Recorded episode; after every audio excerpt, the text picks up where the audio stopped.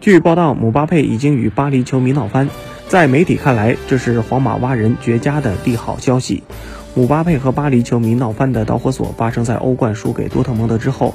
在欧冠输球后，巴黎球迷在巴黎与波尔多的比赛中打出横幅攻击全队，横幅上写着“你们害怕获胜”。